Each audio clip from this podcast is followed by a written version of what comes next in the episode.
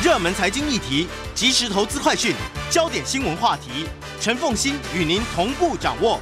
欢迎收听《财经起床号》。九八新闻台 FM 九八点一，财经起床号，我是阮慕华，我今天帮凤馨代班哦，很高兴我们今天访问淡江大学国际事务与战略研究所的副教授李大宗李老师在我们的节目现场哦，同时，呃，老师也是中华战略前瞻协会的理事长，老师你好，主持人好，各位观众、各位听众，大家早安。好，那裴洛西访问台湾哦，这真的把台海啊聚焦到全世界的这个最大的一个呃放大镜里面去了哈，全界。我想，这个国际媒体全部顶紧盯了。现在目前台湾，今天 CNN 啊，美国很多的媒体都跑来台湾了哈。我看到，呃，CNN 最近的这个对台湾的报道也非常的多哈。那拜登终于讲话了，拜登说呢，呃，他不担心情势升级哦，但是我看到那个飞弹掉到日本所谓的日本日本所所称的啦哈，他的这个经济领域里面去哦，五颗飞弹掉到那边去。那日本呃，当时那个美国的。呃，国务卿哈，美美国的国务卿布林肯嘛哈，他不是在东协吗？对，那他讲说这个其实是一个情势升级。那似乎布林肯跟拜登的说法不一样。布林肯看到这个飞弹掉到日本的这个经济海域去了，经济专属区域里面去了，然后呢，他说是哦，这是严重的情势升级。但是拜登说他不担心情势紧张。那我们到底该听总统的还是听国务卿的？您您觉得？我应该美国还是非常在意，呃。密切的观察那个演训啊，这个共军演训的一举一动，还有是不是有可能啊，这个呃，这个比如说时间更加延长啦。啊，演训的科目那个压迫性对台湾更强，是啊，那种后续效应，我觉得美国还是密切观察。嗯，就是虽然拜登可能表面上是云淡风轻了，说不担心不忧虑，但是我基本上我认为这个事情其实美中双方都还是非常谨慎的看待。因为我们回顾一下，在一个多礼拜之前，好不容易这个拜习第五次的通话，哈，因为。呃，拜登是去年一月二十号就任嘛，好，就任之后二月份通过，那是很礼貌性的。好，这个农历春农农历春节过往都会九月一次，啊，还有这个今年三月份一次啊，去年十一月份还是所谓的这种视讯的高峰会，到今年最后其实是三月十八号，从三月到七月，其实美中就在酝酿要谈话，只是当时外界还搞不清说 你这是要做实体的面对面的峰会，还是说就像上次一样电话。但是我们可以看到有一个酝酿过程，而且感觉起来其实双方都有觉得有急迫性。那为什么那么急？那一开始外界有很多不同的揣测，甚至认为说，哎，可能这一次谈话是要做一些比较能够有比较突破性的，往关系比较好转方向前进。所以有人有人在猜测说，不可能会美国会提到说要解除部分在川普任内。对于这个中国大陆寄出的一种增高的关税，这种惩罚性关税，但后来证实可能这些都不是主要的议题，因为会后啊，根因为根据美方跟双方这个中方所提供的版本里面，大家可以看得出来说啊，一定有谈俄乌战争，嗯，还谈到了一些比如说气候变迁，还有一些区域的议题，这些都是大家猜测得到，但是应该有不小的比重是放在台海。那为什么谈这个？就是要怕避免擦枪走火，怕局势。一不小心升高，怕失控，而且双方怕对方误判，所以成为第五第五次啊拜习这个通话很重要的理由。但是比较没有猜测到的地方是，跟裴洛西来台湾事件是不是要来台湾，完全是搅在一起，因为这就成为第五次拜习通话里面大概后面很重要的背景。因为在会后，其实这个记者都有问双方，但至少。北京的这个公开讯息里面特别强调说有，呃，因为那时候还不确定。裴若他说裴若曦是否来台湾，成为这一次拜习第五次通话里面很重要的议题背景，所以是有提到。但是因为裴若曦来台湾，就会跟拜奇这一次谈话的重点是有一些干扰因素的。啊，因为我要谈的内容主要的目的就是避免擦枪走火，避免误判，想办法稳定情势。因为年底双方都有重要的议程，一个是其中，一个是二十大。老实说，美中双方都没有太多让步的空间。对。因为你一稍微一示弱，人家你内部很重要的政治压力。因为拜登希望民主党选情能好一些，因为目前看起来并不那么乐观。习近平在这几个月是关键时期，你不能有任何闪失，尤其是台湾议题是最敏感、最重要的议题。但是与此同时而言，你说双方有没有一些共同利益是有，这共同利益是你不要生变，不要生乱。嗯、所以这背景意思是说，双方都很在意台海情势不能擦枪走火，嗯、不能紧张。但是这一次，因为裴若曦来台湾之后，我觉得它是一个一连串事件的累积，它最后成为一个引爆点了。就是说，你说北京在不在意？在意。二十五年来第一个众议院议长哈，继金瑞气一九九七年之后，但是这是不是北京心中最后那一条红线？我觉得可能还未必，但是他必须要有反应，因为你刚刚讲，一个是习近平，第二就是如果在这一步里面没有办法有效的反制，说我非常的这个是几乎是我不能承受，那可能。你基本上你本来要做是防微杜渐，你如果在这一步没有强势的反应，你可能第一个是对中国大陆内部的民意来讲你示弱了，嗯嗯嗯，那民意的那种非常高大强大压力对于政权单是一个影响。第二就是说你可能会鼓励啊，因为你的反制措施不够强，不够不够升高，你可能会变相去鼓励。更多的不只是美国，也许是其他国家一些目前抗中情绪比较浓厚的国家会把台湾作为舞台。嗯、那还有这一次哈，因为拜登会一直对外讯释放讯息，但最后是当裴洛西做成决定说我要来台湾，这是我亚太行程中的一环一站。那时候美国行政部门包括军方，你就得提供。以往到现在一致的一个一个安全的一个维护后勤的资源哈，提供行政专机。嗯、那当然住在台湾的这个美国的外交的前员哈，在台协会跟一样，就是一个 SOP。嗯、但是拜登从头开始到中间哈，到后来，其实他的立场是还是希望尽可能佩洛西。在这个节骨眼能够不来还是比较比较好，但是他不能讲的非常明确，他一直在讲说，我尊重呃这个众院议长佩洛西的决定，因为我们我们的制度就是如此。但是双方有没有一些私下沟通？其实应该是有，而且很明确，这是正式的消息。因为按照往例嘛，因为你的行程啊，可能国务院、国防部甚至国安会要给你一些相关的安全简报。那这一次里面，因为你的新政可能会包括台湾，那更加敏感。而且私下拜登幕僚应该有透露出这样的讯息，说这个节骨眼可能不并不是那么恰当。包括在二十号，七月二十号，拜登在接受访问的时候，他讲的实在太耐人寻味。他说，军方啊，这个认为。不是一个好主意，在这个节骨眼，他不讲说我我反对，他说是军方有安全顾虑，这就是一个很已经微妙的委委婉的传达。那问裴洛西，其实裴若曦也有一定的默契，他说总统没有跟我说，因为代表说我最后要来不来是我自己的决定，我也没有因为总统施压而不施压我不来。那拜登我也尊重体制，即便是佩洛西跟我应该是非常熟悉啊，两个辈分相当，年纪相当，都非常。资历的这个民主党籍的人士，但是最后佩洛西应该就做成他非来不可。当非来不可的时候，那行政部门态度就是说转变成说安全顾虑是第一个，我一定要确保整个行程安全，跟军方配合。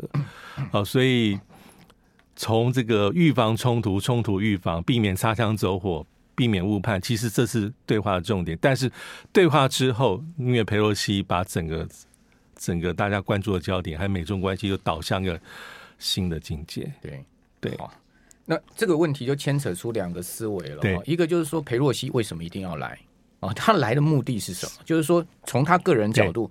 那另外呢，就是说裴洛西跟呃白宫之间呢，他是不是在唱唱这个双簧？是，也就是说，呃，拜登表面上说呢，哎，这是裴洛西自己要来的，因为裴洛西也毕竟是民主党内的要角嘛。哦，这个拜登也很这个其中选举也很需要靠他嘛。哦，而且裴洛西呃有很大的在民主党内的影响力嘛。我想拜登大概虽然是呃这个贵为总统，但是国会是自自轴行政的嘛，他当然也不可能说，哎，我今天就用总统命令说你不能来，对不对？对。哦，但问题是外界看是不是两个人还是在唱双簧？也就是说，美国还是进一步的，好，就用各种的方式呢，在协助台湾突破这个底线。就像您刚刚讲，就是说。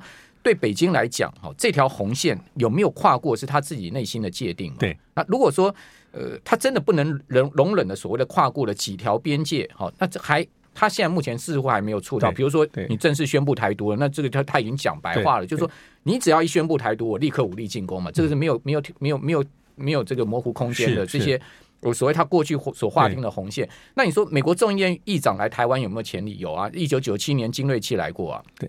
好，当时也没爆发战争呢。好，那一九九七年，我我们记得，那就是从一九九五年到九六年，然后九六年总统选举，那时候所谓的呃台湾海峡的这个九六飞弹试射危机嘛，那时候我还记得应该是呃江泽民执政的时候，对不对？那时候两波的这个飞弹危机，一次在一九九五年的七月，一次在一九九六年的年初总统选前二月的时候，哦，这个两波的飞弹试射，包括这个登陆的军演，对不对？那那结果九七年哦，这个金瑞气不顾北京的反对来台湾，但他我记得金瑞气就停几个钟头而已，对，他不是像他不是像那个裴洛西这一次是正式的访问，而是过夜的哦。过夜，过夜的话就是一个很正式的访问，要去拜会总统，这是一个很正式的访问。哦，所以这个完全不同了。但是对于北京来讲，就像您刚刚所讲，他心中那条红线是他自己界定的嘛。虽然说这个心，因为他这一次是呃比较模糊的，那还没有触及到他口头宣宣布的红线。哦，那那至于说呃。白宫是不是不断的利用啊各种的行政或形式的方式呢？哦，这个突破了这个红色的边界，去挑战呃北京的界限，这是一个。就是说，白宫自己的本身的这个态度是什么？就是说，拜登讲的话真的是他心里的话吗？也未必啊，嗯、对不对？对。但是我相信美国军方是反对的了。美国军方反对这个应该很确定，因为米利。看起来是很不高兴啊，说你你难道要我们派什么呃这个什么航空母舰 一路护航你到底吗？对。但美国军方也还是真的是做足了这个护准备，好，最好的航母雷根号都开来了嘛。对。哦，所以美国军方虽然说心里反对，但是呢，他还是呃这个尽他的职责。那一毕竟美国军方是不不想看到开战。对。哦，这个是我我相信美国军方是反对，但白宫未必哦。这是一个。第二个呢，就要请教您，为什么裴洛西一定要来台湾？好，我我觉得现在就是触及到最关键、呃最重要的议题哈。但我我自己会判断，因为刚刚提到很多的重点，就是因为的确是有一派有一派的看法是说哈，假设拜登你真的不希望佩洛西来，你应该用发挥你的力量，直接更直接明白的一个沟通劝阻，说这个时机点真的是不好。对。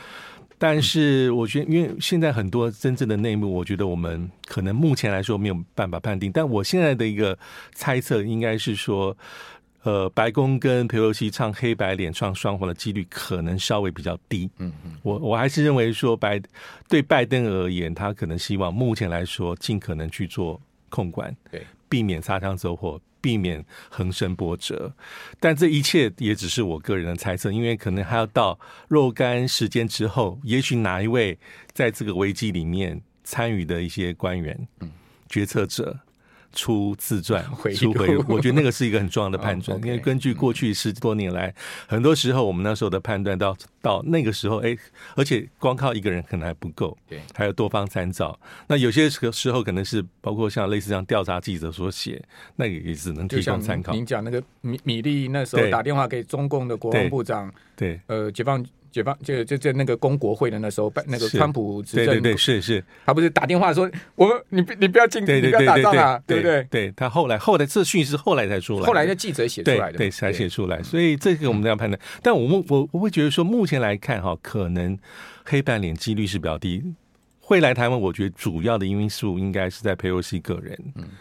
哦，就是他，我们这应该这两礼拜，全台湾应该对他理解会比过去几十年更深，在一夕之间，应该还是跟他个人的理念，还过去从政记录是相关，因为他本来就是一个 这样的政治人物嘛，啊，是非常高举人权民主大旗，从他很年轻时候就开始，那有很多的一些政策作为，这些年来，尤其你不管是早期的这中美贸易，哈，这个他一直反对说给予中国大陆最惠国待遇。啊，还有香港事件之后，他也非常明显都站在最前面。新疆也是，还有包括这个北京冬奥这一次，他是最早站出来喊话。那时候行政部门都还没有很明确表态，还很不确定。你要问布林肯的话，国务卿，但他就说他认为美国政府要抵制北京冬奥，后面原因民主人权。这次他其实是这。有一直有这样的脉络，但我们可以说，那为什么是这个节骨眼？那他可能还有一些他的考量，比如说，也许啊，因为也许也许真的民主党在其中选举选情不如预期，也许他是最一定，一定不如预期，因为集中选举对真总统政党通常是不利，那他未必会有能够把握保保住这个所谓的众议院议长的这个宝座。哦，您您的意思是说，他也为了他自己的这个呃。这可能也是他他认为这，这个很可能、啊，也也可能非常非常有可能。嗯，但是他的确是有那种，就是他对这议题，反正就是他认为还是很前面的优先顺序。嗯，对北京不假辞色。那这几年所有的他的公开发言都是如此，他所以从个人到这个呃他自己个人的因素到整个他这些政治理念都有，我觉得都有。我觉得这次他来主要因素应该是跟佩洛西本人比较相关。我会认为说拜登对拜登比较有利的还是这时候不要来，好，因为这个万一真的擦枪走火，万一真的擦枪，就是你你好不容易。从三月、四月、五月到七月，你这次对话，其实七月份的这通话，在五月份就在讨论了。当时拜登飞去东京参加这个跨的峰会，宣布那个印太经济架构启动的时候，当时就有记者在问，有推测到这个事情是不是在酝酿第五次的一个会面？至少这个事情酝酿两个多月，而且。我发现是美国比较积极，哎，北京相对被动。呃，对，至少是表面看起来，北美国是非常希望。意思是说，美国对于台海形势不出现误判，他没有十足的把握。对，他认为是有一定程度的风险，而且这风险如果真正出现，其实对美国来说，当然是他不想热见的。你看，在欧洲，其实。有觉得很有趣，其实俄乌战争还在进行，可是我们我们媒体的关注焦点慢慢已经淡化。但对美国来说，那没有改变，整个情势还是僵在那边。你还是要做很多的投入，很多的资源，你还是在协调北约的盟国怎么样对乌克兰提供支援，各式各样，期待他能够。他也不希望模糊掉焦点。那边已经美国虽然没有直接介入，可是他半只脚已经进去。是假设在亚太地区或者现在讲印太，再出现任何的风险，对美国来说，我觉得是个。非常不利的局面，OK，他没有办法两面应付，而何况中俄目前是表面上看也是紧密的，而且就是因为共同应对美国压力。那美国十一月其中选举，其实众议院是五百多席是全面要改选了，对不对？所以对众议院对的，所以所以你刚刚讲到说，裴洛西好，他作为这个民主党这个呃众议院的国会多数党的领袖，同时又是议长，是他一定要确保他这个众议院的这个地盘嘛？对，所以某种情况，他为了他自己这个选举的目的，也不无可能。另外，在出访前，大家也可以看到，为了那个晶片法搞了。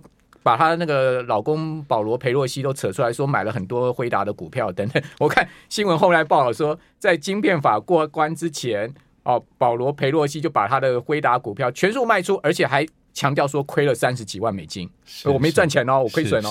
所以这些消息其实对裴洛西的形象不是正面了。好，所以我觉得他亚洲行哦，特别一定要来台湾。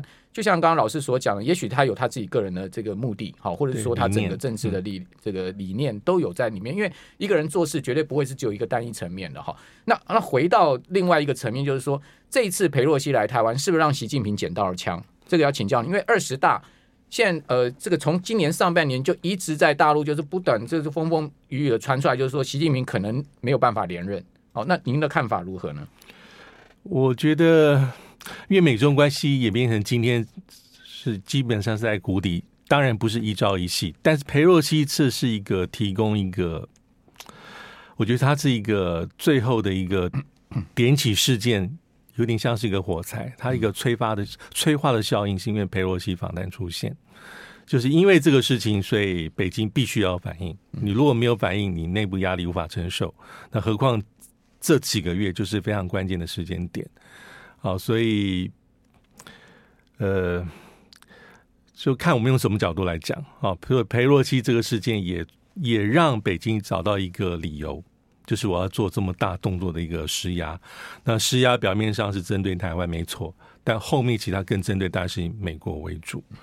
那后面其实反映出的其实不是这个单一的事件了，我觉得不是，是这几年所堆叠出来的美中整体的气氛是往下走。好，这个我觉得我我我感受还蛮明蛮蛮明确，就是目前美中来说能够协调跟讨论的地方议题很有限的，不真的不像过去以前会讲东讲西，现在是中国大陆会讲哈，我们在这个地方应该合则两利，他还是会照讲。但是如果看美国的版本，其实我觉得非常有趣，在拜登选举的时候，去年前年。他不是有很多一些选举的铺陈，他当时也投诉《世界日报》，在争取亚裔的选民，包括台湾。它里面特别提到说，我们因为当时我们报纸的重点就是啊，都在称赞台湾防疫做得好，民主的灯塔，还有我们有什么很强大的什么科技啦、产供应链等等。它里面强调一个重点说，他要跟中国大陆打交道，但那时候它里面谈的重点其实没有几个了。谈什么？谈防疫，那时候重要啊。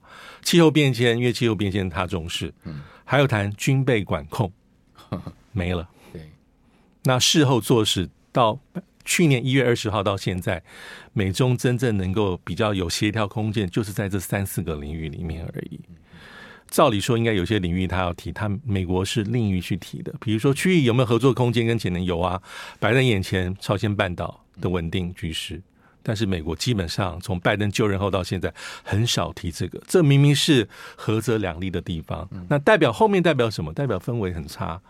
战略互信的基础是更往下走，还有双方合作基础在不断的消失，这是个大的环境。所以佩洛西来，他只是最后一个触发点，对，也找到一个借口，我强力。那美中关系到底是不是走上了一条不归路？哈，这个呃，这这两条线越越分叉越远了。哈，是这个呃，这个可能很很很麻烦的一件事情啊。那刚刚您又谈到这个所谓朝鲜半岛情势啊，昨天又传出来说。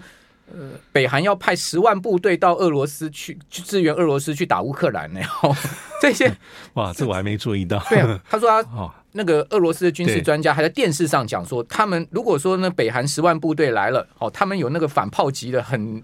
好的一个作战经验可以帮助我们俄罗斯，就在俄罗斯的电视台上面公开接受访问，这样讲，可见这件事情是真的。好，如果不是真的话，怎么怎么可能他们已经在电视媒体上讨论？所以北韩真的有可能派部队，不管不管多少人，真的有可能到这个乌克兰去。好，那等一下回来我们要谈一下大陆，好，中国对这个美国的反制行动。九八新闻台 FM 九八点一财经起床号，我是代班主持人阮慕驊。好，我们继续访问丹江大学国际事务与战略研究所的李大中副教授。哈，李老师同时也是中华战略前瞻协会的理事长。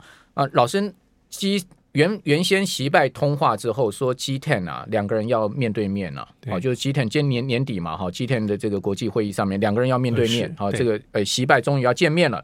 哦，那现在看起来这个事情还有可能吗？另外呢，就是呃，在佩洛西访台之后呢，北京也使出了一些所谓对佩洛西个人跟他亲属，还有对美国的制裁。您觉得这些实呃这些制裁具备了什么样实质跟象征性上的意义呢？对，那个年底集团体的会议，哦，是集团体对对，应该还是有可能会。嗯目前还是有些变数，但是不无可能还是会见面。嗯、那我觉得，就像刚才您所提到，就是我们看到在八月五号，其实针对佩洛西访台，其实他应该是中国大陆应该是有沙盘推演，他就祭出一些所谓的制裁措施。嗯，那分两个部分，第一个部分是针对佩洛西个人，还有他的直系亲属。那可能细节不明朗，大概是针对他一些所谓在中国大陆相关一些。投资家族，尤其是直系亲属，但细节当然没有很多的披露。但我觉得这一点倒还好，因为他是锁定席若裴若曦本人这一次来访，他认为说要为这个事情要负责任。那我觉得比较重要的，还就是像刚才您所提到有。八项的制裁的内容，这里面有象征有实质，那也有些可能不排除从象征变成实质。对，那这八份我们仔八项措施仔细来看，大概分为三大类，其中有三两三三个哈是跟美中两军互动相关。那其实这点意不意外呢？其实不意外。如果我们仔细再推回一点，在来访之前，其实看中国大陆国防部他的发言里面就有点到。他说：“假设来台湾，他会说对两美中两军的互动会造成严重性的破坏。他已经把话讲到前面。那比较特别的地方是有四个可能是跟司法合作相关，啊，包括这个非法移民的遣返、刑事司法协助合作、打击跨国犯罪，还有美中之间的一个反毒的一个合作。那那这个对对那个对那黑道啊，对贩毒人最好了。”对不对？你你们俩不合作，我对我就轻松了。因为所有的制裁，我们从俄乌战争看到，所有制裁绝对是七伤拳。你一定是伤害别人，但不可不无可能会打到自己。会啊，会打到自己。但是他就是要做出来。那最后像是台湾比较不重视，但我认为是蛮重要，就是影响到中美的气候变迁谈判。好，那前面三项是跟这个军事对话相关，但我觉得这一点比较特特别的地方是，呃。他不管他用的字眼是取消或暂停啊，老实说，不管是取消或暂停，日后都有恢复的空间，但是要看因为从过去历史上哈，美中的两军互动常常是被北京拿来作为一个我抗议美国的一个有利的管道。嗯，就是过去我举一个例子是，呃，这个有所谓的这个叫做美中的一个呃副部长层级的一个国防磋商哈，DCT。啊，DCT 是在一九九七年所设置，它的层级大概是什么？哈，大概就是一个美国以美国来讲，就是美方来讲是国防部的政策次长。那以中方而言，哈，就是后来的这个中央军委联合部的副参谋长。啊，这军改之后，那这个其实最早是在一九九七年，哈，江泽民访美之后就确定。那当时美国是克林顿，他是一个副部长层级，就是层级在中高。他不是那么的基层，也不是工作性对话，但是这是最有趣的例子。就是过去常常受什么影响？就是美中关系一旦不好，啊，不管是美国对台军售，啊，或是这个美国这个北约啦，这个轰炸了这个呃这个中国大陆驻贝尔格勒大使馆，他都会说，我这个对话管道我就停掉，停停掉，搁置。本来可能是一年一年半，我可能两年两年之后反复的开开停停开开停停，这是一个长期以来抗议管道。但是这管道 DCT 国防磋商应该是在二零一四年之后停到现在，应该是没有再开启。二零一四年是奥巴马任期的第二任期。也跟当时的美中互动哈，比如说南海的争端、南海的交涉有关，这管道就没有了。嗯，他从一九九七年中间至少进行了十几次，二零一四年之后没有。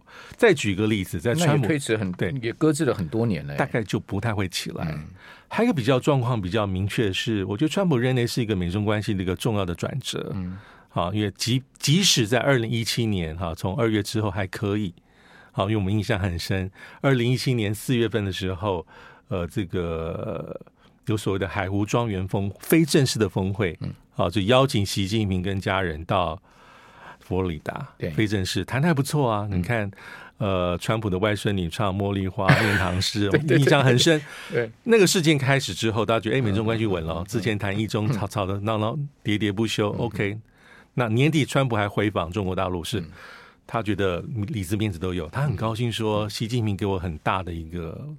规格的接接待是超级啊，state visit 超级国事会议，但是大家都没有猜到，从二零一八年之后急转直下，美中贸易战，美中贸易战。但是二零一七年我特别要提示，二零一七年当时的川普在海湖庄园之后，他跟习近平有共识，设立美中之间四大自助的对话机制。我做有我做有我有做一个表，OK，我们可以把这个表秀一下。简单的图表，对对，老师有做一个，刚刚谈到了，对，包括您刚刚谈到 D D C T 那个表在上面，对，你看哈，这个前面的外交安全对话哈，这个还有所谓的全面经济对话、执法跟网络安全对话、跟社会和人文对话，这四个，这个都是在川普任内跟习近平敲定的，嗯，但是基本上都这四大支柱，当时大家寄予厚望，都开了一次，开一次就没了，二零一八年之后，通通没有。为什么美中关系不好？所以这些对话机制可以，我们可以反着来看，也可以把它看成是它的成立是为了促进中美关系，但它同时也是反映美中关系好和不好的一个温度计啊。好，这四个对话机制基本上开始没有。那我设的第五个哈，有个叫做联合参谋部的对话机制啊，联合参谋部的对话机制，我后面用红线表示，它也是二零一七年之后，因为北京的推迟而没有的。这个 JSDM 其实它是一个，它的层级大概是以美国来讲，就是参谋首长联席会议里面的一个主管战略规划的这个这个这个人员了，事务层级的，事务层呃呃，可能比是在对政策层级在比事务层再高一些，但是连五。那中国大陆在是中央军委联合参谋部的副参谋长，这个阶级带是少将或中将。是好，那第一次来说，我记得是邵元明了，当时他是少将衔，后来他升了中将。但那个机制哈，后来也是因为美中关系不好，因为美国在制裁中国大陆，说你向俄罗斯买 ACU 三十五战机、A 四百防空这个飞弹，去制裁中国大陆的一些相关官员，那北京就不高兴，不高兴之后，这个就是昙花一现。也是被曾经寄予厚望的联合参谋部的对话机制也没有了。是，那我们再回过头来看这一次的这个，呃，可能要到这个第二页，我们那个第二页，好，我们看一下最最下面，没错，你看到了。好，这一次被制裁的地方是什么？我觉得有透露出一些蛛丝马迹，三个地方被停。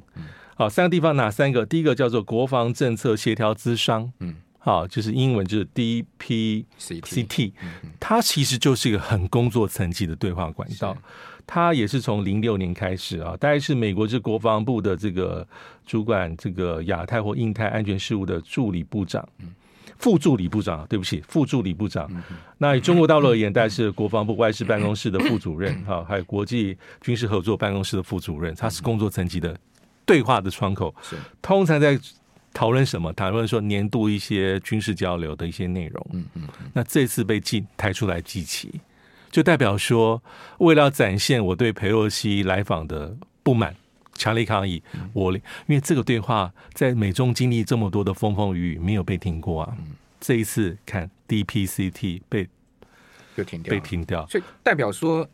经过这么多风风雨，他们觉得事务性的对话还是需要，通常是需要，但是这一次连事务性对话都不需要了。那还有一个也是啊，MNCA 啊，这个美中之间的海上军事安全磋商，它也是从一九九八年到大概前去年前年都还有不定期的召开，那这一次也被拉上来说受到影响。嗯我觉得这次比较特别的地方是哈，我这表格上没有，但是如果去看大家，呃，各位听众和观众，如果这几天有注意到八月五号的新闻的话，他特别提到一个叫做呃中美美中两国战区领导者的通话，这一点可能外之前在外界呈现的讯息并不是那么多，呃，我也是看了这一次才看到这个名词，那外界理解是有限，但不管如何。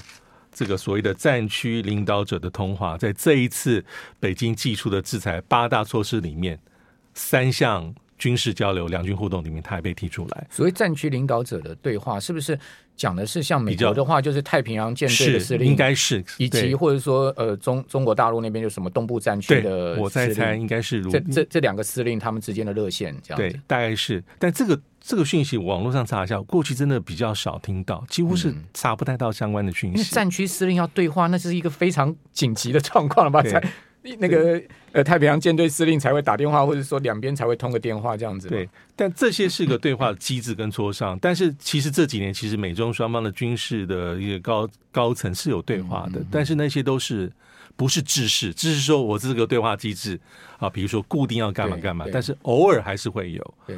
啊，比如说参谋首长联席会议主席密利啊，对什么吕作成自还是偶尔会有，但是这些表列是制式对话管道。那这三个就被拿出来，所以代表说什么？代表说我会认为说，北京希望既有这个展现说，就是我强烈的抗议。嗯啊，即便是这些过去可能不受影响的，但这一次都被抬出来，但用的字眼是所谓的呃，应该是用取消嘛。好，所以不管是取消或暂停，其实不可能未来假设哪一天啦，现在看起来真的几率比较低。美中关系比较和缓之后有可能，但暂时看起来是短期间之内可能几率不大。好，这是它代表说我严肃的程度，我抗议力道、深度跟广度已经到达了，包括一些过去不受影响工作层级的一些会议。好，那呃，其实。美国跟中国大陆的国防高层也不是没有会面哈，其实在六月第十九届香格里拉对话不在新加坡举行多边机制，对，那时候美国国防部长奥斯汀跟中国国防部长魏凤和两个人在开幕前有先举行会谈嘛，虽然说在呃在会议上面两个人其实都各坚持己见，但是毕竟他们在开会可以开会，对，开会，这是属于那个场边的活动之一，那也不是属于美中之间的一个制式。那这里面的表格是美中之间的制式对话管道，就是年，比如说年度或者今年我，明年你，像过去的国防磋商。好，那美中这两条线越走越远哦，会有什么影响？等一下我回来请。九八新闻台 FM 九八点一财经起床号，我是代班主持人阮慕华。我们访问的是淡江大学国际事务与战略研究所的李大中老师哦，这老师也是同时战略前瞻协会的理事长哈。那继续请教老师就。刚谈那么多啊，这个美中现在目前看起来这两条线啊，这个越走越远。那越走越远，一定会有战略上的风险嘛？好，我们可以看到，不管南海也好，或者说在台海周边也好，美中现在的军事行活动哈，越来越频繁。好，那虽然说这个军事活动都在所谓的这个公海领域上面了哈，是是，但是呢，我们可以看到这也有可能擦枪走火，或者是说一触即发的形势越来越紧绷，这是一个从呃这个战略层面来看哈。另外一个就是从经济层面来看，或者说整个呃整个经济架构或者国际宏观架构来看。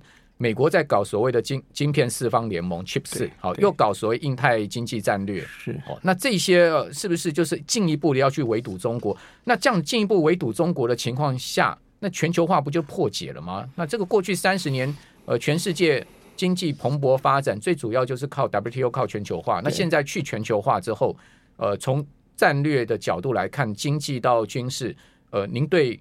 美中未来的发展，好，您的看法是如何？以及台湾夹在这中间，好，台湾未来应该呃要做什么准备？以及说呢，台湾未来的处境会是怎么样？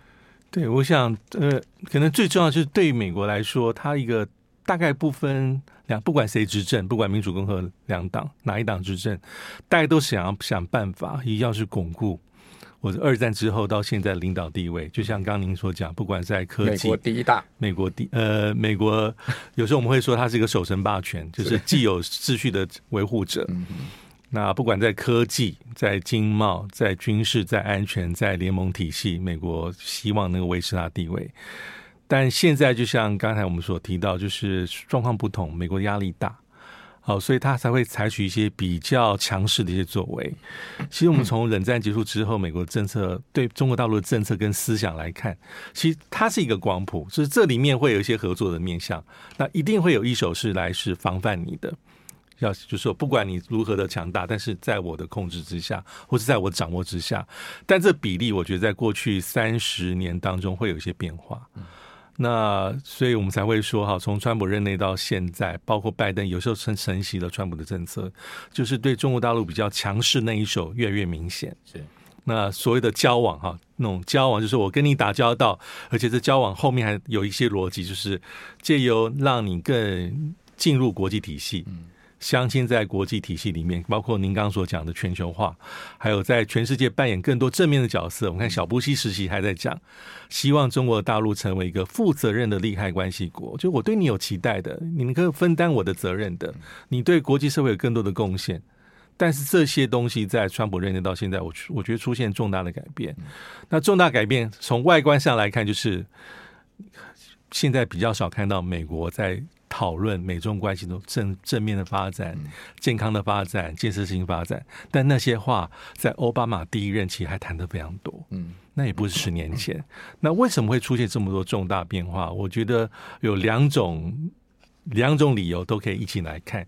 第一种就是我们比较常听到的，就是包括美国官方或是美国领导者，或是很多的美国的精英会说，不是我对中国大陆政策改变哦，是中国大陆你改变了。那你为什么改变呢？美国就说啊，因为你的对内比过去更加紧缩，对外政策更加强势。什么“一带一路”啊？对“一带一路”啊，或者是对区域，就是我们常听到那些那些讲法。所以呢，再加上哈，从川普之前，大概美国总统会比较强调交往啊，嗯、就是说这是比例的差异而已。就是我交往，我跟你打交道，对话、合作、沟通、协调。那川普上来就说，过去政策失败，你看现在。中国大陆的这样子跟不符合我们预期。我们过去做了这么多，啊，包括这个中国大陆入入世啊，诸如此类。所以呢，政策失败代表要改弦易辙，所以我要采取新的作为，强力的施压、强力的遏制、强力的防范。这是一个重要的，的确这是可以解释。但我觉得大家一起看的，要必须要大家一起看。第二个理由是美中实力的靠近。我觉得这也是很重要的关键，就是说，不管从任何指标来看，哈，可能现在啊，不管从 GDP 啦，哈，中国大陆快要将近，是不是快将近八成，七成五到八成，军事预算这几年大概差不多，大概是三分之一。那其他在科技还很多，美国假设它是一个既有的霸主，它国王是，它桂冠上的很多的宝石可能被别人拿走。所以这会让美国的精英跟主流，不管是议员、国会议员、社会政治精英，会有忧虑感。那忧虑感可能会认为说，现在不做不想办法维持，或是加大力道的去，至少去迟滞你对我的挑战，以后可能没有机会。所以从这两个综合在一起，就可以大家可以解释为什么美国政策出现一个重大的一个改变。比较迟长，比较迟长，我觉得没有说超越美国，还是全世界最强大的国家，尤其是软实力很少国家能够接触。所以这就会印证到说，对所有的国家而言，都是一个重大考验。那包括我们，我们的我们的压力可能更大。那台湾能做什么呢？夹在两大强中间的一个夹心。我觉得，我觉得空间真的是不多哈。通常你只能讲说，大概原则就是比较比较务实一些些啊。像我觉得，也许国情不同啊，所处的关系不一样，但有时候看看新加坡。呃，高层官员讲话似乎也可以对我们有些启发，因为新加坡跟美国的关系，前前外交部长讲即将那个差点开战，呃、甚至是李李显龙总理啦，或是新加坡高，就是其实新加坡美国关系非常密切，非常好的。但是他跟中国大陆关系也不错，对，而且他是一直在呼吁，因为我们都会忘记佩洛西第一站去新加坡，对。那当新加坡的高层跟佩洛西讲很多啊。啊，两国的情谊啊，密切的伙伴啊，我们都知道。大家特别讲中美关系要是生变，嗯，对我来来说，对剧来说都不是好事情。一定这样的想法是不就是李显龙总理在三月份访问华府，嗯，面对见拜登，他很多出席公开场合里面所讲意思，他在呼吁说不要排拒中国。嗯不要把中国大陆排除在国际体制之外，尤其最好不要脱钩。这件事情也很妙哦。对，是呃，我们都认为那个尹锡悦啊很亲美，对不对？哦，但是呢，这一次裴洛西去韩国，尹锡悦刻意休假不见他，只通了电话。对对。然后最近我看到那个一个新闻报道出来，这也很值得讲一下，就是说那个 Chip 四啊，对，哦，晶片四方联盟啊，韩国说呢。呃，他会在会中呢，规呃劝美国说呢，不要用这个联盟来抵制中国哦，而是这 不要针对性。所以新加坡跟韩国立场到底是什么？就我们过去讲说，哎，尹锡悦已经完全靠美了，但是似乎看起来好像又不是这么一回事。我觉得最后都是国家利益的，你你对国家利益的综合判断，嗯、的确，尹锡悦他是非常外交政策非常保守，嗯、选举时候就哎对北韩强硬，对中国大陆也不如前政府。对对，文在寅，但是他这一次接待这个佩洛西国会议长，规格很低啊。对，但但国内，但他在国内受到一些炮轰跟抨击，但是这是他对国家利益的判断。对，他认为这个时间点他不宜直接出面，嗯、他把佩洛西的来访定位为国会外交的层次。嗯，就是最后在压力还是韩国外交部长也不在韩国，在，所以那当然裴洛西说我来自的视察美，他最后是自己这样讲，所以代表说美国国家对自己国家利益的判断了，就是什么大概都不会那么的。绝对说，我百分之一百亲到美国，我对中国大陆完全可以不理，或者说我百分之百就是中国大陆，除了少数国家，我对美国完全不在乎，但都是在中间取得一个对自己最有利的地位，还有保持自己的空间跟一定程度的自主性、务实，我觉得这是对最重要的一个。最最后再请教老师了，啊，这个我想我们所有听众朋友也想知道这个答案了，就台湾未来的处境能乐观吗？我们也不要讲悲观好了，你说能乐观吗？嗯，如果是站在哦，要自我怎么讲？应该也，其实对我们来说，是没有没有没有那种悲观的那种想办法吧。我觉得是第一个就是得道多助了。哦，美国当然很重要，哦，周遭，但是也不要去完全放弃谋求两岸关系至少是可预测性跟稳定的这种。企图心，我觉得这是一样重要。当然，美国来说没有问题，我们最重要的一个朋友。